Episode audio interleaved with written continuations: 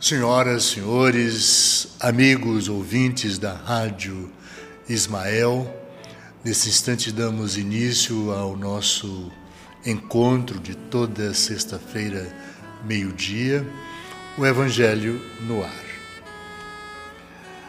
O Espiritismo, em sua feição de cristianismo redivivo, tem o papel muito mais alto do que o de simples campo para novas observações técnicas da ciência instável do mundo atual. O Espiritismo é a luz de uma nova renascença para o mundo inteiro, para que a sublime renovação se concretize. Porém, é necessário nos convertamos em raios vivos de Sua santidade, claridade ajustando a nossa individualidade aos imperativos do infinito bem. O Espiritismo sem Evangelho é apenas sistematização de ideias para transposição da atividade mental sem maior eficiência na construção do porvir da criatura humana. Né? Então, essas palavras de Emmanuel para abrir o Evangelho de hoje, que tratará de uma das questões mais difíceis de superação da criatura humana. O homem tem se tratado muito mal, tem se conduzido muito mal ao caminhar num corpo físico sobre a terra. E uma das anomalias, das doenças, uma das doenças mais perversas ao espírito humano chama-se suicídio. Para uns é a nossa negação a Deus, ao Criador. Uma negação à oportunidade por não conhecer o homem, não conhecer a imortalidade da alma não acredita na vivência depois desta vida, o homem, por pouco mais ou nada, por qualquer dificuldade que impere andar, compreender as vicissitudes, as traições do mundo ou as dificuldades de caminhar pelo mundo no corpo físico, tentam resolver essa questão da pobreza, ou da riqueza abastada, porque o suicídio leva pequenos e grandes, criaturas abastadas, ricas, mas cometem loucuras. Uma das loucuras maiores do homem é o suicídio. Então, o suicídio e a loucura é o tema de hoje. Nós já até começamos a falar no programa anterior, mas só fizemos uma observação de que essa anomalia precisa ser extirpada da nossa consciência. Quando eu falo de consciência, eu não falo da consciência que nós temos aqui enquanto criatura humana pelas coisas materiais, mas é, a consciência de que nós somos homens vividos ou vivendo num corpo físico, espírito vivendo num corpo humano, não é? Com a possibilidade, deixa eu desligar aqui esse aparelho que está aperreando aqui a nossa vida. É, né? De quem é? Ah, sim, pois bote aqui. Então, eu quero dar um, um bom dia, uma boa tarde para quem é de boa tarde, uma boa noite para quem nesse instante assiste boa noite.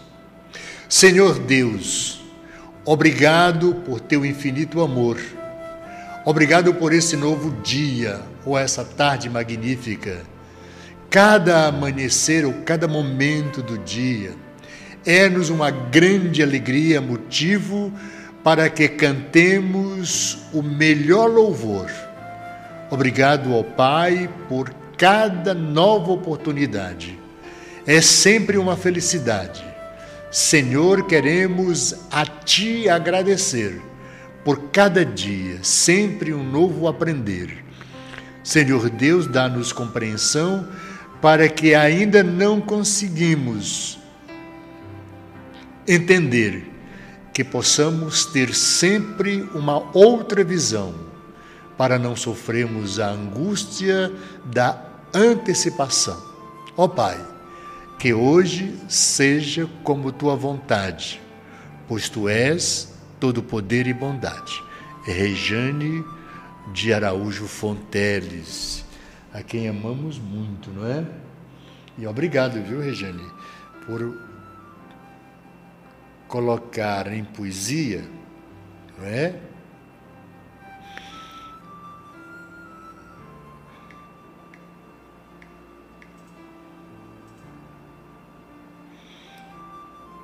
Estou tentando desligar o celular porque está incomodando aqui, não é? Então, obrigado a Rejane por abrir o nosso programa, achei bonito e trouxe para a gente adentrar aqui nesse momento tão especial que é o encontro de sexta-feira. Até a dor de cabeça passa. Adentrei aqui e me senti muito bem, apesar das dores da cabeça. Suicídio e a loucura. A calma e a resignação, auridas na maneira de encarar a vida terrestre e na fé no futuro, dão ao espírito uma serenidade que é o melhor preservativo contra a loucura e o suicídio. Com efeito,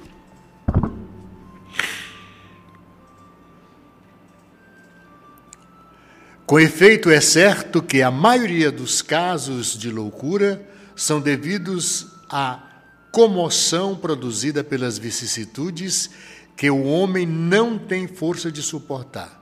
Se, pois, pela maneira que o Espiritismo o faz encarar as coisas deste mundo, ele recebe com indiferença, com alegria mesmo, os reveses e as decepções que o desesperariam.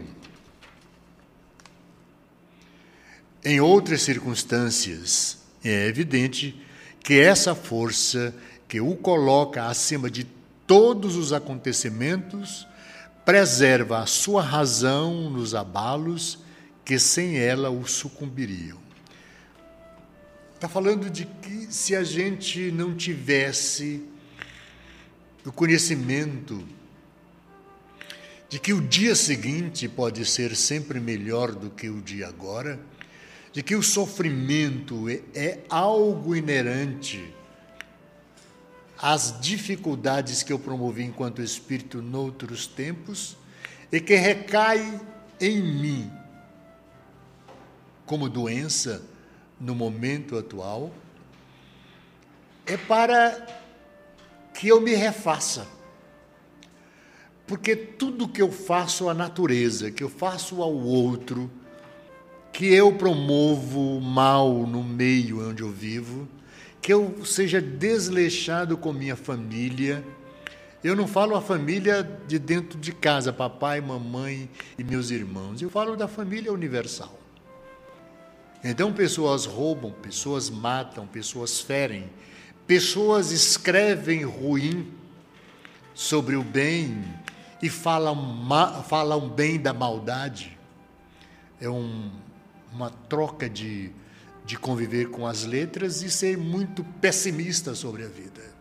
Ser doentio com relação aos outros. Nunca tem uma palavra de conforto, de atenção e de respeito pelo outro. Ou, na verdade, não tem nenhum respeito de si para consigo mesmo. Então, isso é muito comum na vida dentro da nossa casa, dentro da nossa família, do círculo de amigos. Tem uns que são pessimistas, nasceram assim.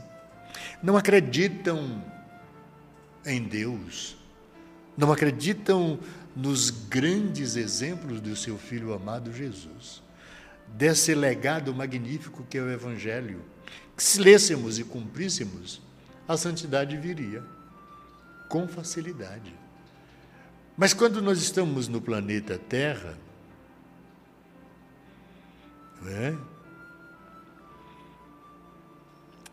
e achamos que somos imortais de verdade no corpo físico e que podemos fazer tudo, principalmente se a gente tem alergia no dedo, riqueza, não é, Felipe? Felipe é rico, estou falando de mim, né? Não sou.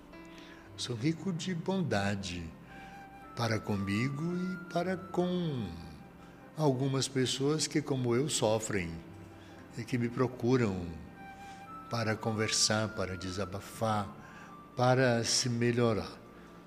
Não é? A casa espírita é esse rincão onde a gente vem ouvir os conselhos do mestre acerca do sofrimento atual, não é? Então,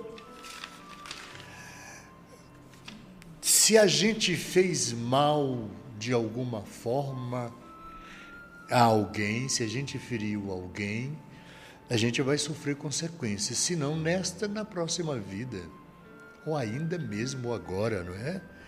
E o mal mais doentio e perverso que fazemos a nós mesmos é negar a vida, é negar a nossa existência, que Deus nos dá, nos dá a oportunidade de viver num corpo físico. A vida do espírito humano é imortal. E estar aqui momentaneamente é para melhorar. Eu estou aqui com dificuldades e tenho aqui, vou mostrar aqui, Felipe, só para as pessoas entenderem do que se passa. Lenços. É? De vez em quando eu tenho que parar aqui o programa para limpar o nariz. Eu tenho, eu tive, vou botar assim, eu tive uma dor de cabeça durante toda a infância, adolescência, juventude e parte da velhice. Ainda tenho. E me resta nesse instante uma secreção nasal sem parar, produzida pelo meu cérebro. Então eu tenho essa dificuldade. Então estou aqui na mesa, de vez em quando interrompo e peço perdão por isso em vez de estar conversando coisas educativas e tal, mas tenho que dar essa explicação. Então estou aqui com o lenço. É a mesma coisa com alguém que está lá no hospital se curando de uma doença incurável. Porque, mesmo que seja uma doença incurável, é necessário buscar o recurso para melhorar o corpo. E melhorando o corpo, tentar realizar na possibilidade dessa melhora todo o bem possível àqueles que te amam ou não. Precisamos fazer bem à humanidade para que o bem que a humanidade recebe transfira de volta ao espírito que eu sou. E o espírito que eu sou é imortal. No dia que eu voltar para casa, daqui a 20 anos, né, Felipe? Não estou prolongando, não. 20, 21 anos é o tempo que eu tenho para continuar conversando comigo e com você, dando-nos a oportunidade de compreender que ela pode ser longeva, né? ter uma longevidade de vida grandiosa. Então, eu vou sair daqui com 90, 91 anos, não vai passar disso. Já tenho 70 a mesa mediúnica e as informações espirituais me deram a clareza de falar isso para você. Mas o meu filho, Ayrton Júnior, veio e ficou comigo só 13 anos, ele e o Cláudio. Me dói muito ainda a saudade, mas eu sei que ele está bem. E já num outro corpo físico. Porque tem que evoluir e agora é uma criança linda, eu o conheço no corpo de uma mulher. Porque a gente vai trocando aqui e acolá, vem com um corpo masculino ou vem num corpo feminino. Todas essas informações você precisa ir guardando-as para compreender as vicissitudes daqueles mesmo masculinos com procedimentos muito femininos. E alguns corpos femininos atuando masculinamente. e outros que não são nem carne nem peixe, muito pelo contrário. Então, precisamos só compreender e respeitar, para que facilitemos a nossa vida e a vida dessas criaturas, dessas pessoas que habitam conosco o mesmo ambiente de amor que é o planeta Terra. Momentaneamente num corpo físico, que é apenas um quinto da população do planeta que vive encarnado. Quatro quintos estão do lado espiritual. Alguns em níveis, níveis bem altos, evolutivos, e outros, a grande maioria, nas piores situações da criatura humana, porque não compreendem o o crescimento do espírito, pela moral, pelo conhecimento, pela responsabilidade do respeito ao próximo. Muito bem. Então, nós vamos falar de uma doença horrível, que é o suicídio, no capítulo 5. Suicídio e loucura. A calma e a resignação auridas na maneira de encarar a vida terrestre e a fé no futuro dão ao espírito uma serenidade que é o melhor preservativo contra a loucura e o suicídio. Respeitar-se. Com efeito, é certo que a maioria dos casos de loucura são devidos à comoção produzida pelas vicissitudes que o homem não tem força de suportar.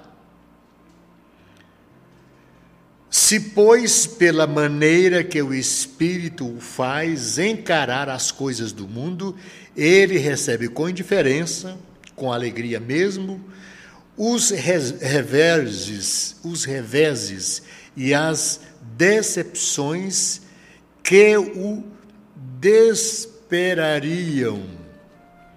Em outras circunstâncias, é evidente que essa força que o coloca acima dos acontecimentos preserva sua razão dos abalos que sem ela o sucumbiriam.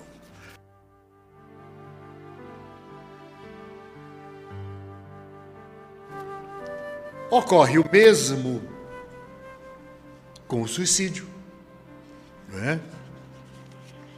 Excluídos aqueles que se efetuam no estado de embriaguez e de loucura, e que podemos chamar inconscientemente, é certo que, quaisquer que sejam os motivos particulares, tem sempre por causa um descontentamento. Ora, aquele que está certo de não serem felizes senão por um dia, e de serem melhores os dias seguintes, tem facilmente paciência. Ele só se desespera se não tem para os seus sofrimentos. Que é, pois, a vida humana em relação à eternidade, senão bem menos que um dia? Mas para aquele que não crê na eternidade, que crê que tudo nele acaba com a vida, se está oprimido pelo desgosto e pelo infortúnio, não vê seu termo senão na morte. Não esperando nada, acha muito natural, muito lógico, mesmo abreviar as suas misérias pelo suicídio. Então, nós estamos compreendendo aqui que qualquer descontentamento com o caminhar nosso nessa encarnação, as nossas fraquezas morais e espirituais nos levam a sair desta vida para a solução dos problemas que eu imagino ter, na falta de integração com a minha família, com o trabalho, com a vida em si. Eu não consigo me satisfazer dentro de um ambiente que eu não tenho razão de viver. Sabe de uma coisa? Porque talvez nós ignoremos a visão dos outros sobre nós? É um, um efeito contrário nessa vida. Por quê? Porque talvez tenhamos sido extremamente indiferentes, completamente indiferentes com os entes queridos que amamos ou que nos amaram em vidas passadas e que desprezamos. Devemos experimentar o sabor disso agora. Por mais que estejamos cercados de pessoas queridas, amigas, não nos satisfaz. O ego está agitado pela dificuldade de compreender isso. E isso nos leva a algo terrível que é o suicídio. Um jovem me falou uma vez, recém-falecido, tirou sua própria vida. Na minha casa, ninguém prestava atenção a mim. Eu entrava, saía, parece que era invisível. Chegava, encontrava o prato de comida sobre a mesa, frio, gelado, nenhum boa tarde e nenhum até logo, porque eu ia voltar ao trabalho. Então eu me desesperei com aquilo do cotidiano da minha vida e achei que o suicídio era a solução. Chorou muito, arrependido, porque era a mesma coisa que ele havia feito com as outras pessoas: abastado, rico, vaidoso, orgulhoso, que não dava atenção ao outro, olhava tudo com os olhos para o alto. Você entendeu? E precisamos nos olhar no espelho e deixar os nossos olhos verem o mundo como ele é, cheio de coisas belas e lindas, como a flora, o belo jardim, o canto dos pássaros, ouvir os cochichos, os bentivis, as pipiras, os canários cantarem livremente na floresta ou em volta da sua casa, como eu escuto todo dia. E ter a sensação de felicidade por ouvir o canto de um pássaro. Sabe por quê? Tem gente que nasce sem ouvir. Tem gente que nasce sem enxergar. Tem criaturas que nascem praticamente sem o corpo físico. É um amontoado de células sem nenhuma utilidade. Mas precisa daquela encarnação para que esse corpo volte a se desenvolver progressivamente, encarnação pós reencarnação. As pessoas que não acreditam na reencarnação como um processo divino de crescimento em tudo, precisam urgentemente buscar compreender que não se evolui, não se cresce intelectual, mesmo a beleza física, a beleza moral, a educação, conhecimento universal, saber de todas as coisas, responder e conversar em várias línguas, ou mesmo não entendê-las e mesmo assim compreender. Porque às vezes a pessoa não fala o nosso idioma, mas expressa sentimentos de desespero, de fome, de agonia, de solidão de estar mal vestido. E em tudo isso a gente pode socorrer. A quem está com fome, um pedaço de pão, uma comida quente, um prato de sopa. A quem está desnudo, uma roupa simples, mesmo aquela que eu já usei. Eles não estão nem ligando se foi usada ou não, eles querem tê-la para cobrir a sua nudez. A fome precisa ser extirpada do nosso meio. E são muitas as criaturas no universo que habitamos hoje que passam fome. Muitas no Nordeste do Brasil, na África, na Europa, na Ásia, em todo lugar. Há criaturas morrendo de fome. Grande parte das doenças do corpo físico estão na dificuldade da alimentação, de comer aquilo que o organismo precisa para nutrir-se. O homem não presta atenção a isso. Às vezes, algumas são inerentes às dificuldades que propomos ao outro, noutros tempos ou agora mesmo. O câncer não é uma doença só do organismo físico. Eu já falei isso aqui. O câncer, que ataca desde o ovário ao cérebro, é uma doença do espírito, pelos atos maus praticados noutros tempos. Impedimos dos nossos filhos nascerem, dos nossos netos e bisnetos, porque queremos controlar a vida dos outros, o útero dos outros. Ah, você não pode ter filhos. Proibimos. Não somos esse Deus que controla toda a natureza.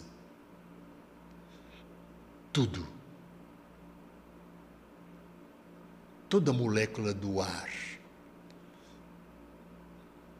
tudo sobre a terra é molécula divina. O milagre da vida e a criatura vencer as dificuldades. Bota, bota essa pipira que tu botou agora aí. Bota o nosso avoante aí que tu botou agora aqui, eu vi aqui. Bota aqui para as pessoas verem. Deixa eu mostrar esse pássaro. Na minha casa todo dia eu vejo, Felipe. Eu quero ver na minha tela aqui se alimenta de néctar das flores. Olha o alimento dessa criatura. E voa numa velocidade, numa velocidade que deu a noção do helicóptero, tão bem assimilado por Da Vinci, que foi o primeiro a construir o esboço do helicóptero. Ah, está aqui. Beija-flores beija-flor. Olha o que ele está tirando dali. O bico especialmente preparado pela natureza divina para ele colher o néctar. E nessa colheita do néctar, ele leva para as outras flores o pólen, que vai fazer com que as plantas, recebendo esse pólen, masculino possa fazer com que a semente prospere lá no outro galho, na outra flor. Então ele vai polinizando, vai gerando beleza e riqueza. Pode tirar, Felipe. Tem coisa mais linda? Da mesma forma somos nós. Sem a mulher não nasceria a criatura humana. Mas sem o homem também não. É preciso haver a paridade, o casal. A conversa nossa sobre o suicídio é observar a preparação da vida natural, dos germes que estão dentro da terra, debaixo da terra, aqueles que povoam o ambiente que nós respiramos todos são necessários. Aqueles que habitam os céus sobrevoando, aqueles que estão na natureza, na água. Tudo começa pela ameba, tudo começa dentro da água, até chegar aquilo que eu sou, que você é. é voltando ao tema, ocorre o mesmo com o suicídio, excluídos aqueles que efetuam o estado de embriaguez e de loucura e que podemos chamar de inconscientes, é certo que quaisquer que sejam os motivos particulares, têm sempre por causa um descontentamento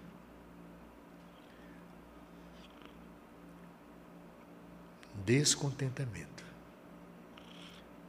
Será que nós temos descontentamento no dia a dia das nossas vidas? Todos temos. Gostaríamos de estar em casa, deitado, ou no clube, ou numa roda de bebida, para não fazer propaganda de nenhuma delas. Né? Então, ora, aquele que está certo de não ser feliz senão por um dia, e de serem melhores os dias seguintes, tem facilmente a paciência. Ele só se desespera se não vê termo para seus sofrimentos. Se a doença nos leva a privar dessa liberdade de ir e vir. Eu vi uma senhora de me perguntar: será que eu vou ficar boa? Porque você fala tanto em ficar com o corpo saudável. Eu digo, vai, você vai ficar boa. E ela perguntou uma coisa mais difícil ainda para um filho receber. Era a dona Chicô, minha mãe. Mas eu vou levantar desta cama, vai. Nesse corpo físico, eu disse: não. Esse está acabado, não tem jeito. Ah, então eu não vou ficar boa agora. Não, só quando você voltar para casa, vai morrer o corpo físico, você se liberta dele e vai ser feliz. Porque o sofrimento que temos agora é possibilidade de felicidade amanhã, se você tiver a coragem de enfrentar essas dificuldades sem as lamentações tão próprias desses momentos. Se a gente não é ter prazer em estar morrendo doente, não é nada disso. É ter a coerência de saber que nós estamos aqui, viemos, chegamos, crescemos e vamos voltar para casa. E sabe como a gente volta para casa? Morrendo. Eu tenho um amigo que está do lado de lá e me mandou um áudio aqui através de uma mesa mediúnica, dizendo que, ah, vocês não sabem como é gostoso sair do corpo físico. Eu nunca imaginei. É magnífico. O corpo é muito pesado. O corpo é algo horrível para a gente conduzir. Eu tomei um susto quando me disseram que a morte não existe. E aí ele até me perguntou: por que, que você não me falou disso antes? É um amigo muito querido. Aí eu disse para ele numa mesa mediúnica: Eu não falei para você porque você não iria acreditar. E noutra mesa mediúnica, aqui no Caridade e Fé, ele contou essa história e disse assim: Que vergonha. Que vergonha dele não saber disso. E eu não contei porque ele não acreditaria.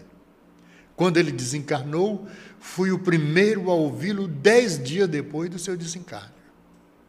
E ele disse: Por que, que você não me falou que era assim? Porque o senhor não iria acreditar. E aí ele baixou a cabeça e disse: Que vergonha.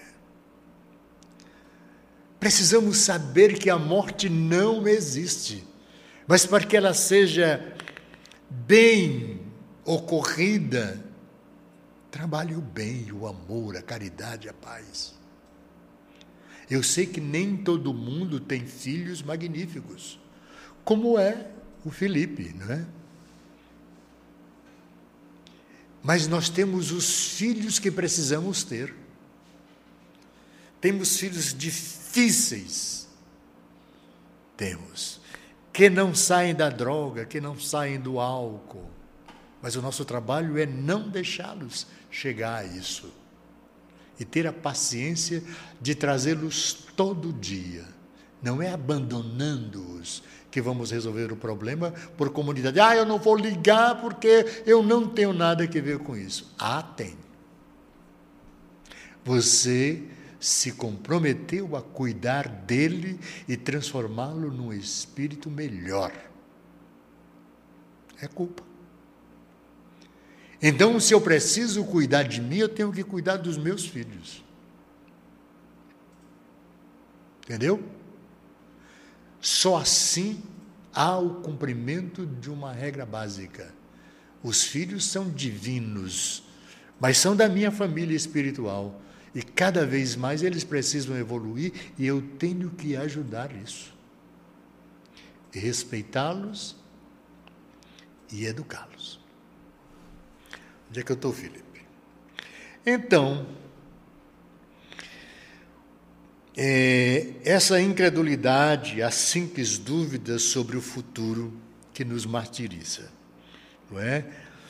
Quando se veio homem de ciência se apoiarem sobre a autoridade do seu saber para procurarem provar os seus aos seus ouvintes, aos seus leitores, eles nada têm a esperar depois da morte, não os conduzem a essa consequência de que, se são infelizes, nada tem melhor a fazer do que se matar.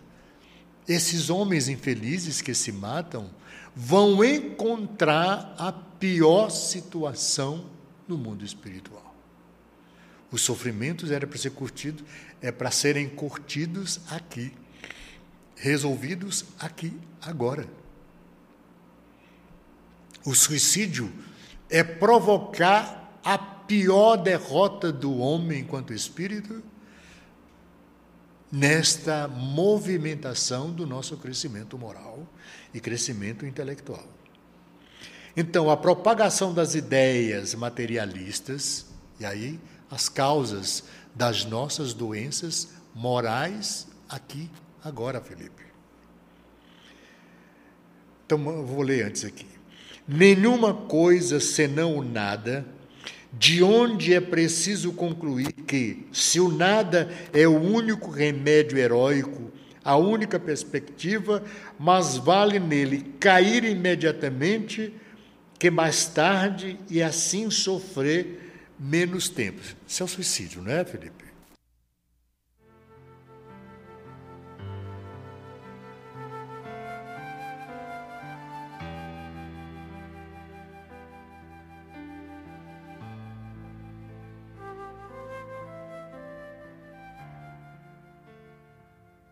Tem um bocado de gente aqui. Helena dos Santos Alves, bom dia, muita paz. Filho do meu coração, lá em Brasília. Bom dia, tio. Laura e Luciana estão mandando um abraço. Outro abraço, Rafael. Rafael Reis, filho de um amigo magnífico que já foi embora e está bem do outro lado, graças a Deus. Rafael Reis, filho do Raimundo Reis. Raimundo Nonato de sua saúde, meu querido irmão. Tânia Maria Caldas Queiroz. Ah, menina linda, um beijo no seu coração. Assim seja, você estará no meio de nós por muito tempo ainda, amigo.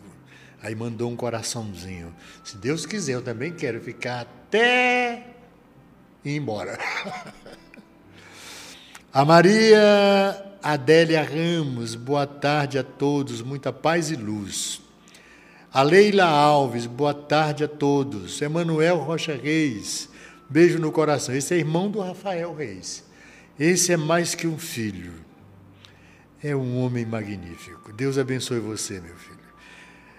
E os filhos agregados sumidos. Difíceis, aí ele ri. Mas estou online.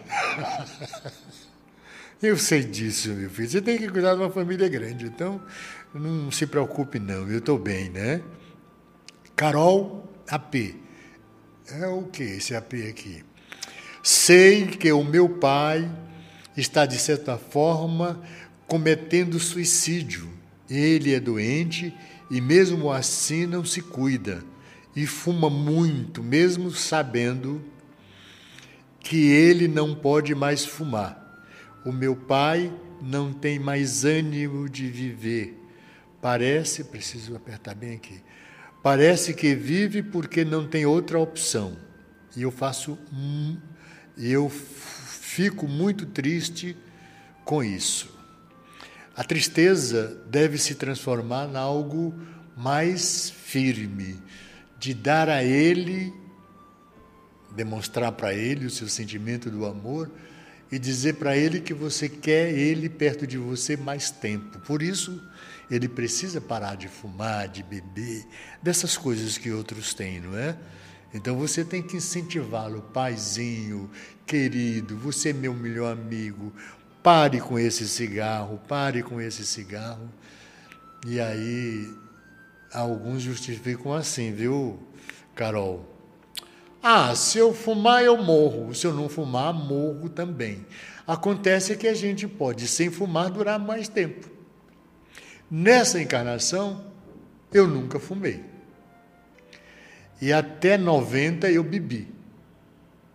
De 90 para cá, álcool jamais, como falam os franceses.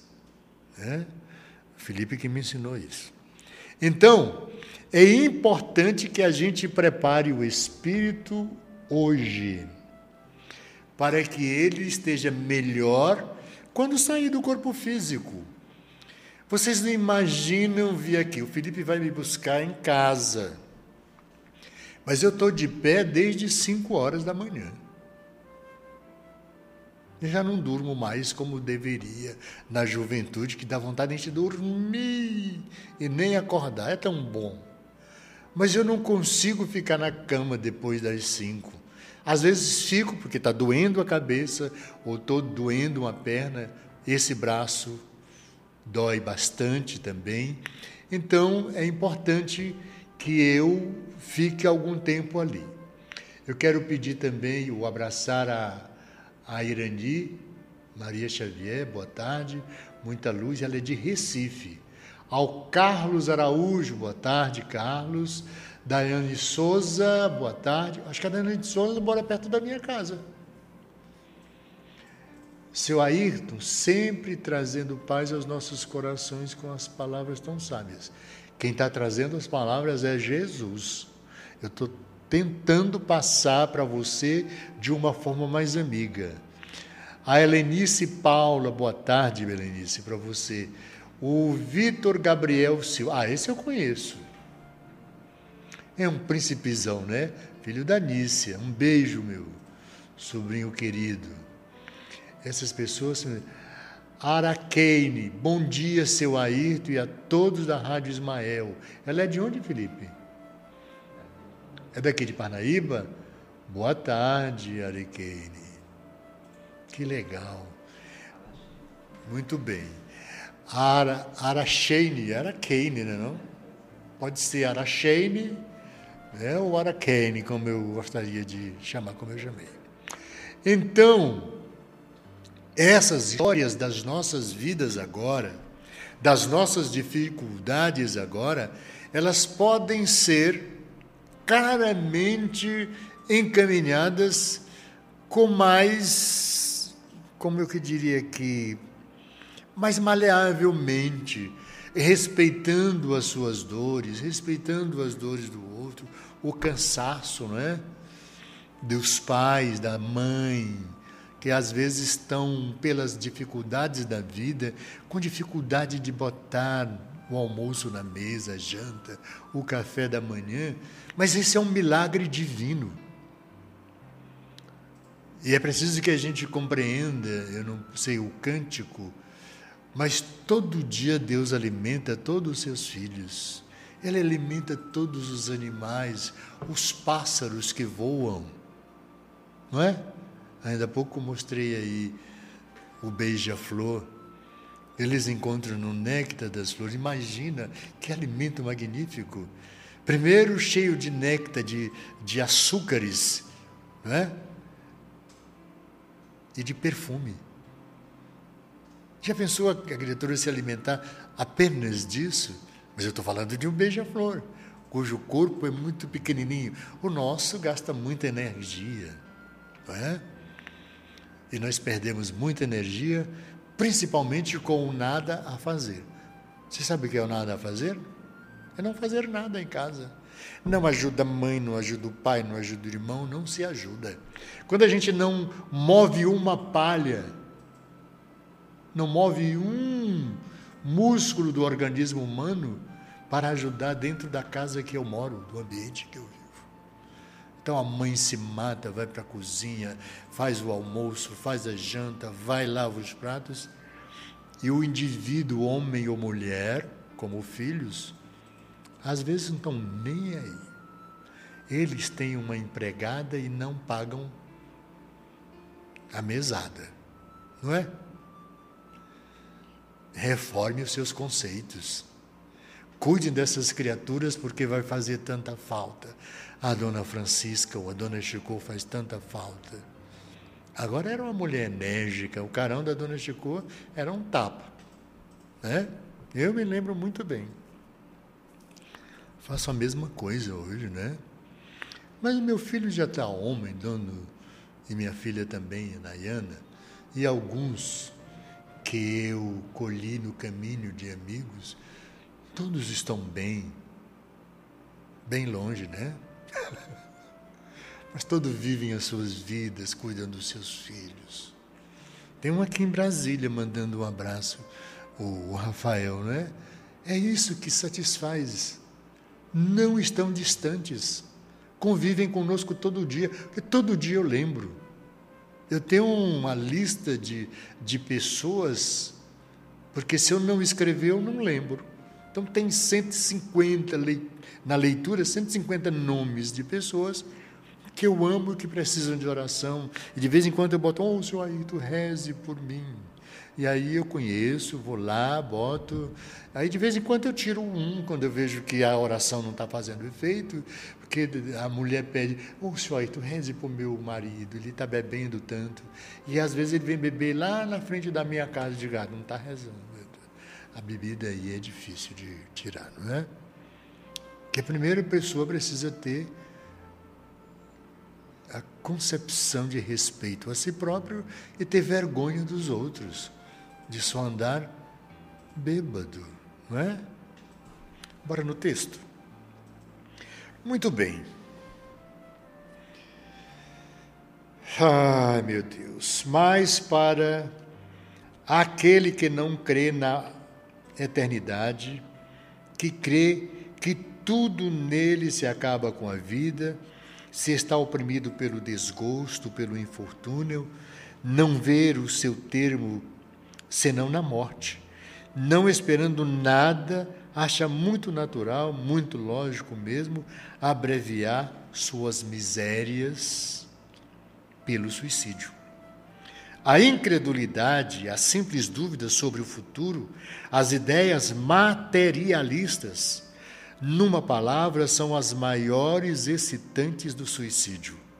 Elas dão a covardia moral quando se veem homens de ciência se apoiarem sobre a autoridade do seu saber para procurarem provar os seus ouvintes ou os seus leitores que eles nada têm a esperar depois da morte, não os conduzem a essa consequência de que, se são infelizes, nada tem melhor a fazer do que se matar que eles poderiam dizer para disso desviá-los? Que compensação poderiam lhes oferecer? Que esperança poderiam lhes dar? Nenhuma coisa, senão nada. De onde é preciso concluir que se o nada é o único remédio heróico, a única perspectiva, mais vale nele cair imediatamente que mais tarde, assim, sofre por menos tempo. Se está pensando que vai, viver, que vai sofrer por menos tempos, está redondamente enganado. Porque se tinha pouco tempo de sofrimento, acabou de ampliá-lo com o suicídio, que é a pior situação do espírito humano quando volta à espiritualidade. Então, o sofrimento sobre a terra é desconto de pecado. Eu vou falar bem claro. Se você já promoveu a discórdia, vai estar envolvido com ela. Se você inventou a pobreza, vai sofrer a consequência disso. Se você esbanjou a riqueza, pior ainda. A propagação das ideias materialistas só vale o que tem, só acredita no. Ó, isso aqui não faz som, ó. Aqui faz, não é? Mas são coisas necessárias no ambiente. É preciso passar fome para aprender a trabalhar e comprar o que comer. Uma coisa está muito ligada à outra. Nem todo mundo estende a mão para, para dar esmola, porque você está esmolando. Tem uns que não estão nem aí com a sua fome, principalmente os mais ricos. A propagação das ideias materialistas são a doença do mundo atual, porque você desconhece que é um espírito e que não morre. A vida é eterna. Essa do corpo físico é passageira. Então, a programação, a propagação das ideias materialistas é, pois, o veneno que inocula em grande número de pessoas o pensamento do suicídio. E aqueles que se fazem seus apóstolos assumem sobre si uma terrível responsabilidade com, com consigo mesmo, porque tirou sua própria vida. Com o espiritismo, com o espiritismo não sendo mais permitida a dúvida, o aspecto da vida muda. O crente sabe que a vida se prolonga indefinidamente além do túmulo, mas em outras condições, daí a paciência a resignação que o afastam naturalmente do pensamento do suicídio. Daí, numa palavra, a coragem moral de sobreviver às agruras do tempo que nós vivemos agora. Tem pessoas que se punem porque nascerão pretos. É uma condição do espírito humano e é também uma provação. Mas aqueles que vêm com os olhos azuis, perdoe, Felipe, não é contigo não. É, verdes, belos, lindos, cheirosos, cheirosas, tem a mesma possibilidade de sofrimento. E às vezes até sofre mais com a beleza. Não é verdade? Principalmente a mulher. E eu não vou falar de Madalena, que era lindíssima, não é? E o que que os homens queriam com ela? O que os homens fizeram com aquela Madalena que Jesus abraçou? Que Jesus perdoou? Aquela Madalena era linda, bela e rica, porque tinha todo o poder vindo da mão dos homens que a cortejavam. Não fora o mestre, ela teria sucumbido.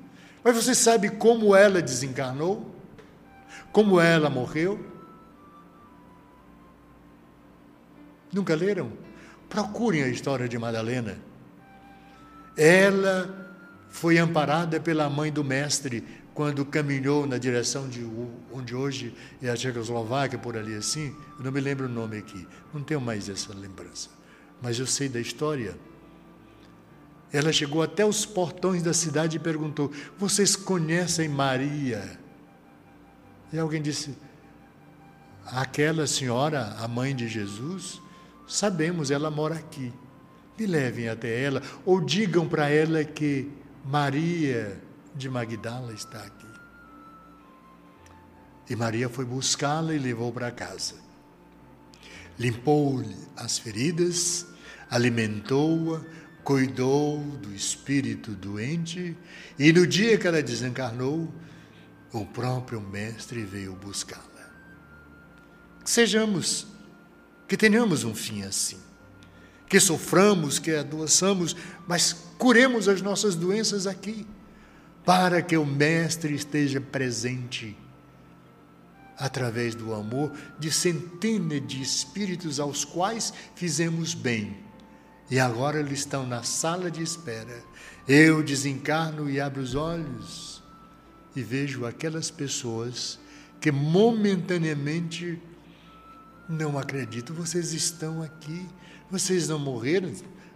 Me lembrei aqui da história do, do, do poeta e do poetinha, né? Do Cazuza e o nome do poeta maior, depois eu digo, é a lembrança. Quando chegou do outro lado, Drummond de Andrade foi visitá-lo. E quando o Cazuza viu tomou um susto. Você aqui, Drummond, disse, para cá vem todos os que morrem do lado de lá. E aí abraçaram-se e foi conversar com o Cazuza. O Cazuza conta isso num livro, acho que é o Show Não Acabou. Procura esse livro que tem por aí. Não sei se tem na livraria aqui, que tem livros magníficos na nossa livraria aqui no Caridade e Fé. É para cá que vêm todos os que morrem lá.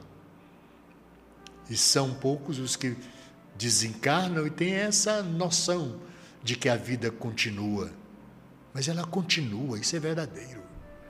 Não existe uma morte no tempo de agora prometido por qualquer doutrina que morreu, vai para o céu se você frequenta aqui a casa espírita, a igreja católica, a protestante. Há de proceder, há de ser bom há de ser honesto, há de ser sério nas convicções do bem, do amor e da paz, ou não chegarão lá. Não é a religião que nos leva ao céu. Esse céu que as pessoas desenharam ali. Aquele azul ali não é azul do céu, é do infinito. Não tem céu ali depois, não tem nenhum terreno sobre a nossa cabeça. E tu sabe, onde é que nós estamos depois da morte? Ou estaremos? Aqui, que é um umbral, mas tem lugares felizes aqui. E o melhor lugar feliz para que a gente viva na terra é nossa própria consciência,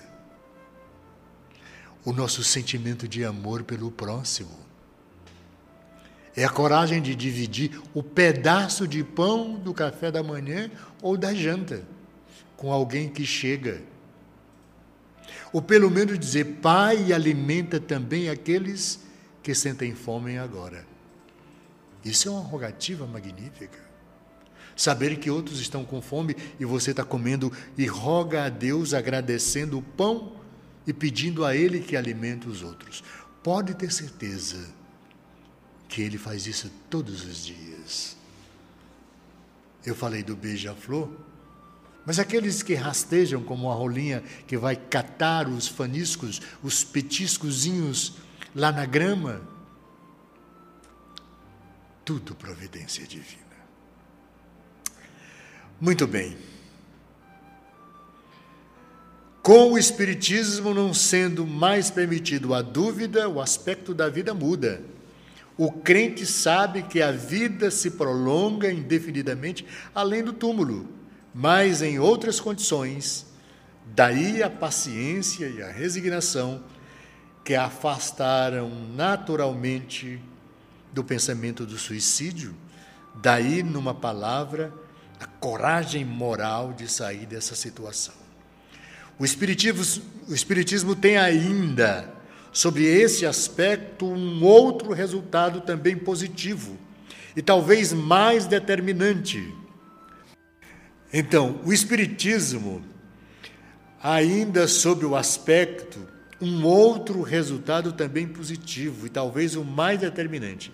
Ele nos mostra os próprios suicidas vindo relatar sua posição infeliz e provar que ninguém viola impunemente a lei de Deus, que proíbe ao homem abreviar sua vida.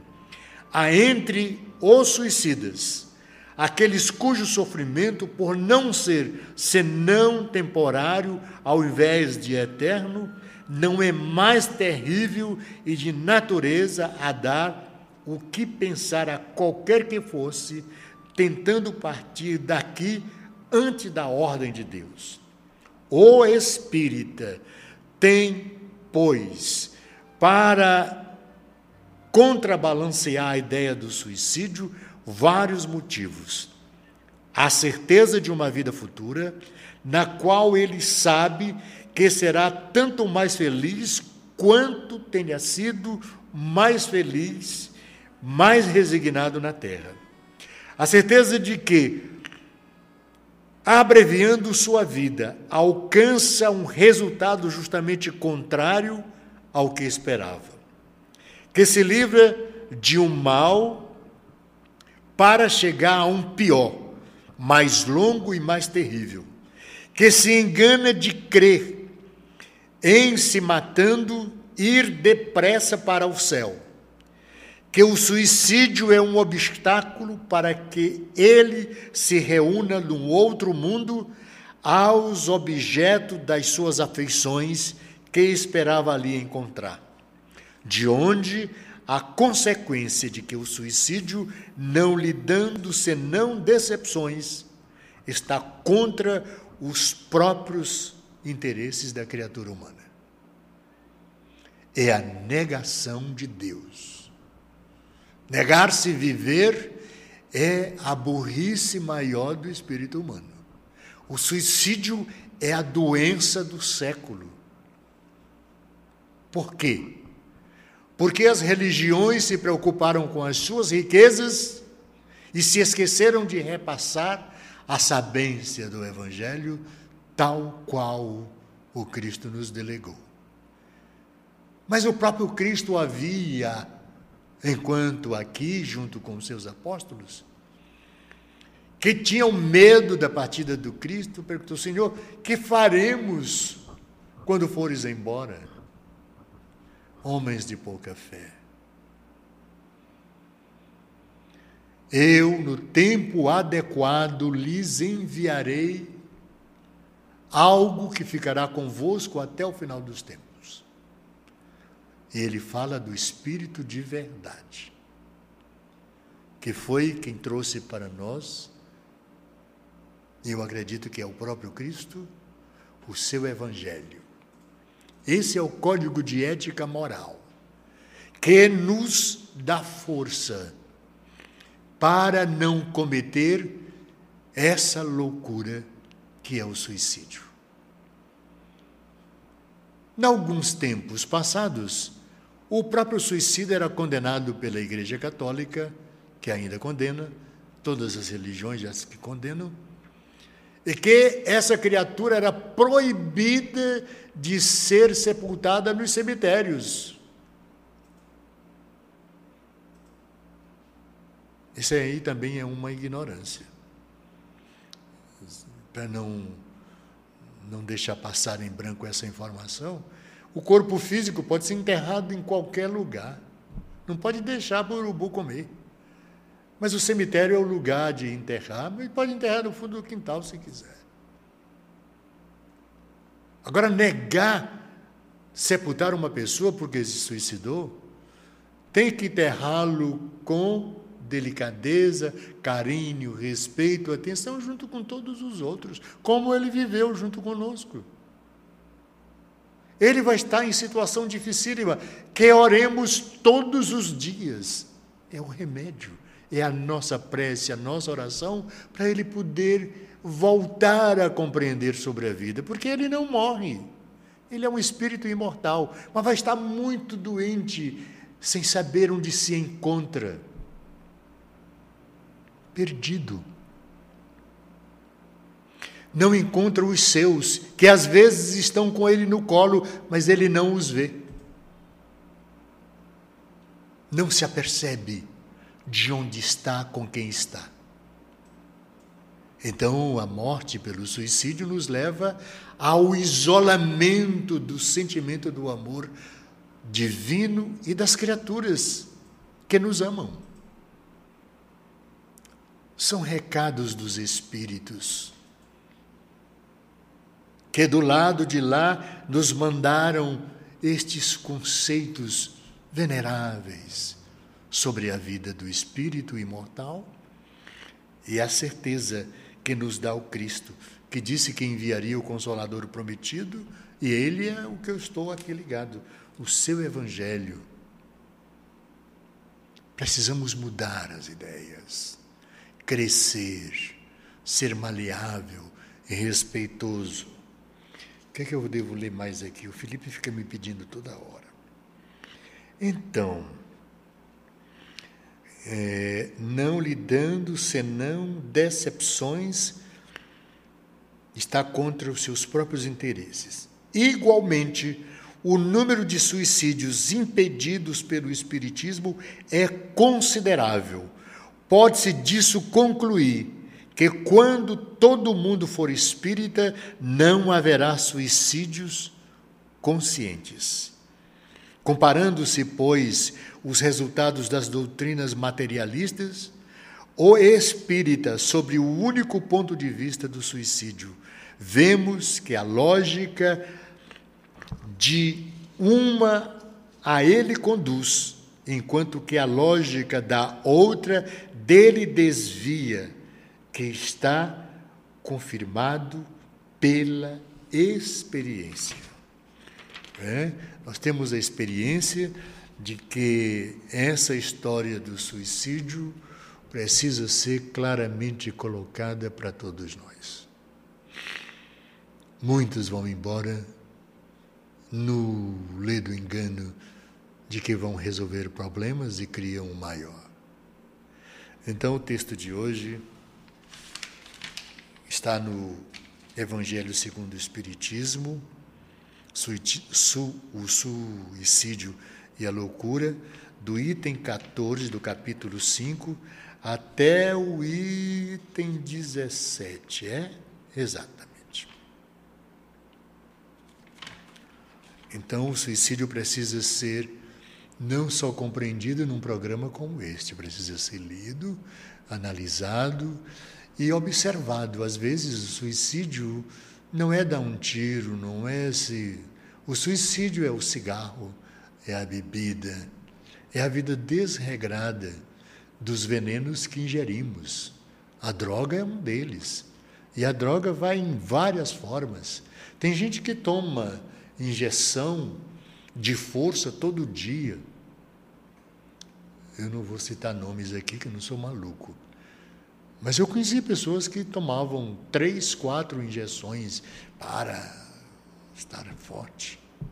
O corpo físico já é forte por si mesmo. As nossas fraquezas pessoais são inerentes às nossas próprias responsabilidades ao caminhar sobre a terra. Nós temos corpo que precisamos para vivenciar a experiência de 70, 80, 90 anos. E segundo as informações que eu tenho, eu vou até 90, né? Vai estar dolorido, mas eu vou até lá. Que bom. Né? Eu fico muito agradecido quem é que tem mais aqui, Felipe? Há muitos amigos. A Eline Carvalho, boa tarde. Né? A Maria Rodrigues. A o Samuel Aguiar. A Kátia Diniz. A Maria Rodrigues. A Kátia Diniz mora em São Paulo. Catinha linda, loura,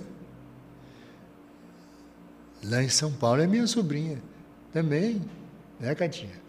Deve estar a Carla também lá. É Andréia Silva Rodrigues. Está um bocado de gente boa aqui. Eu posso ler aqui, Felipe? Só um pouquinho mais? Agradecer aqui aos amigos. Deixa eu ver aqui. Jefferson Costa. Esse amigo de. Ele vai lá em casa e me pergunta, Aito, o senhor sabe disso, disso assim e tal? E aí eu esclareço, Jefão. Jefinho esse.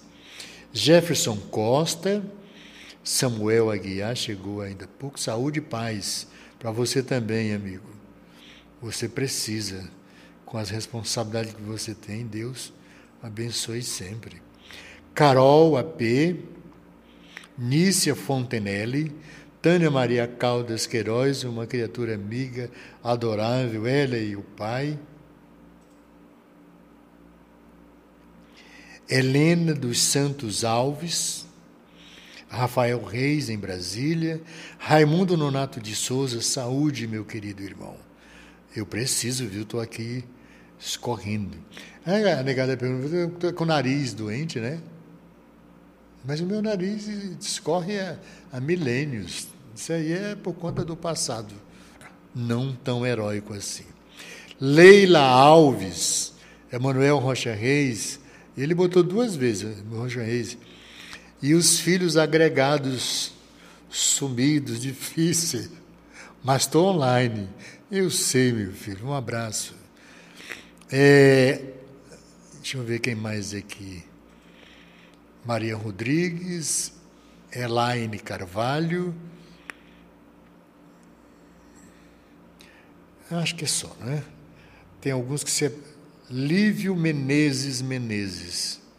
Ah, o Lívio, que bom. Grande seu Ayrton. É, eu tenho, tenho 1,79m, né? É grande mesmo. É 79? É? Eu nem me lembro. Acho que é 1,79m. É por aí. Muito bem. Obrigado a vocês pela gentileza de estar conosco.